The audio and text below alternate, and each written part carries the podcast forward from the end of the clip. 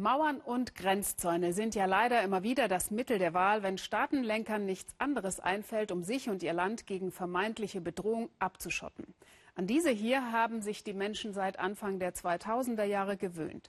Sie verläuft in Israel rund um die Palästinensergebiete im Westjordanland. Aber Mauern und Grenzzäune, das ist hier die gute Nachricht, sind irgendwie auch dazu da, von Menschen ignoriert und überwunden zu werden. Bartaa, das Dorf in unserer folgenden Geschichte, liegt genau auf der Grenze zwischen israelischem und palästinensischem Gebiet, ist also zweigeteilt und funktioniert trotzdem als Einheit, wie unsere Korrespondentin Susanne Glass zeigt. Morgens um sechs herrscht Hochkonjunktur am Checkpoint. Palästinenser aus dem Westjordanland sind auf dem Weg zur Arbeit ins nahe Dorf Bartaa. Aber zuvor müssen sie durch strenge Sicherheitskontrollen. Alltag an allen Übergängen, die Israel eingerichtet hat, seit Sperrzaun und Mauer die palästinensischen Gebiete abriegeln.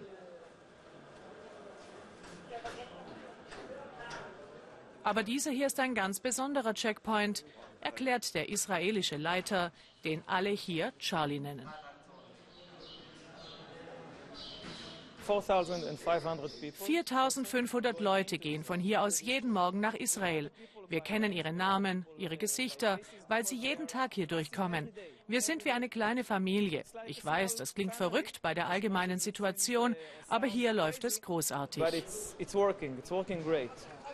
Charlies Checkpoint funktioniert deshalb so gut und friedlich, weil die Palästinenser, die hier rüberkommen, eine vergleichsweise ausgezeichnete Perspektive haben sichere Arbeit und guten Verdienst in Bartaa.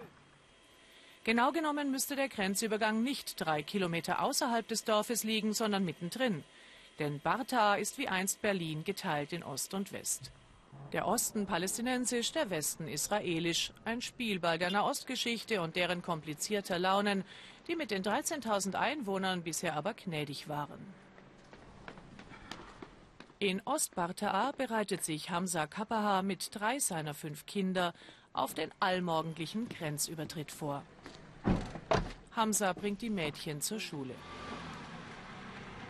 Die Fahrt dauert keine zehn Minuten, aber sie führt ihn vom palästinensischen Osten, wo er wohnt, in den israelischen Westen, wo seine Kinder zur Schule gehen. Und wenn man es nicht weiß, merkt man es nicht mal. Hier, mitten durch diesen unscheinbaren Kreisverkehr, verläuft seit 1949 die Trennlinie.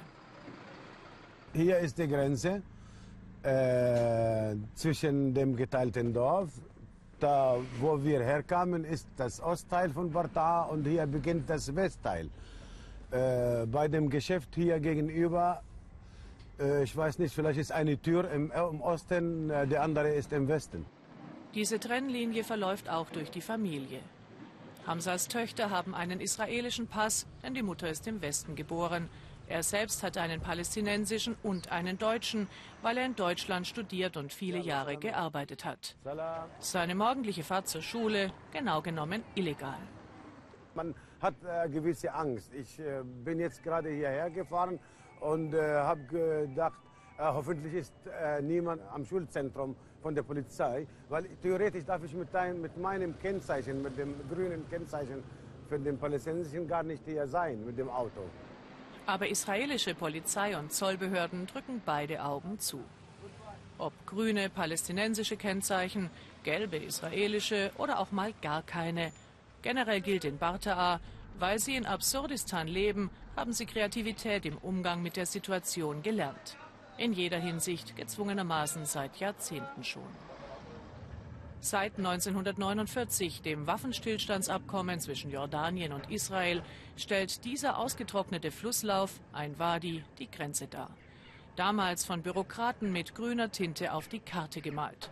Nicht wissend, dass westlich und östlich des Wadis die Kapaha-Großfamilie lebte, deren Mitglieder sich plötzlich in zwei verschiedenen Ländern wiederfanden, erzählt Riyad Kapaha, langjähriger Bürgermeister des Westteils. Bis 1967 konnten sich die Verwandten nur über den Wadi hinweg Neuigkeiten zurufen. Aber im Sechstagekrieg 1967 besetzte Israel das Westjordanland und damit auch Ostbartaa. Ausgerechnet Krieg und Besatzung haben unser Dorf vereint. Wir waren zwar moralisch am Ende, aber gleichzeitig überglücklich, weil wir unsere Verwandten endlich wieder besuchen konnten. Anfang des neuen Jahrtausends hatten sie nochmals Glück im Unglück, als Israel Mauer und Grenzzaun ums Westjordanland baute. Die Absperrung verläuft, um nahe israelische Siedlungen zu schützen, nicht exakt entlang der Grenze, also nicht mitten durchs Dorf, sondern knapp an Bartaa vorbei. Im Windschatten der Mauer, im toten Winkel der Behörden, machen die kreativen Bartaa nun das Beste aus ihrer absurden Situation, blühende Geschäfte. Das Dorf ist zu einer inoffiziellen palästinensisch-israelischen Freihandelszone geworden. An den Wochenenden ist fast kein Durchkommen mehr. Es gibt praktisch nichts, was es nicht zu kaufen gibt.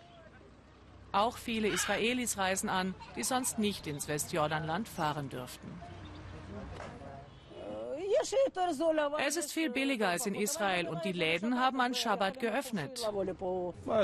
Ach, ob Ostparta jetzt im Westjordanland ist oder nicht, das merkt man doch gar nicht. Angst haben wir keine. Die Menschen sind so nett, die Atmosphäre sehr angenehm. Die Aussicht auf eine gute wirtschaftliche Entwicklung und die Sehnsucht nach Familie und Heimat ließen Hamza Kabaha nach vielen Jahren Deutschland zurückkehren. Er hat eine florierende Tankstelle und ein Bauunternehmen. Da in Barta, wie gesagt, viel gebaut wird, äh, konnte ich äh, bis jetzt mindestens zwei, drei Projekte im Jahr äh, zustande bringen und das reicht mir gerade zum Leben. Es ist aber auch ein Leben in einer ständigen Identitätskrise und Ungewissheit, sagt er, der Preis, den sie alle im geteilten Dorf für die wirtschaftlichen Vorteile bezahlen.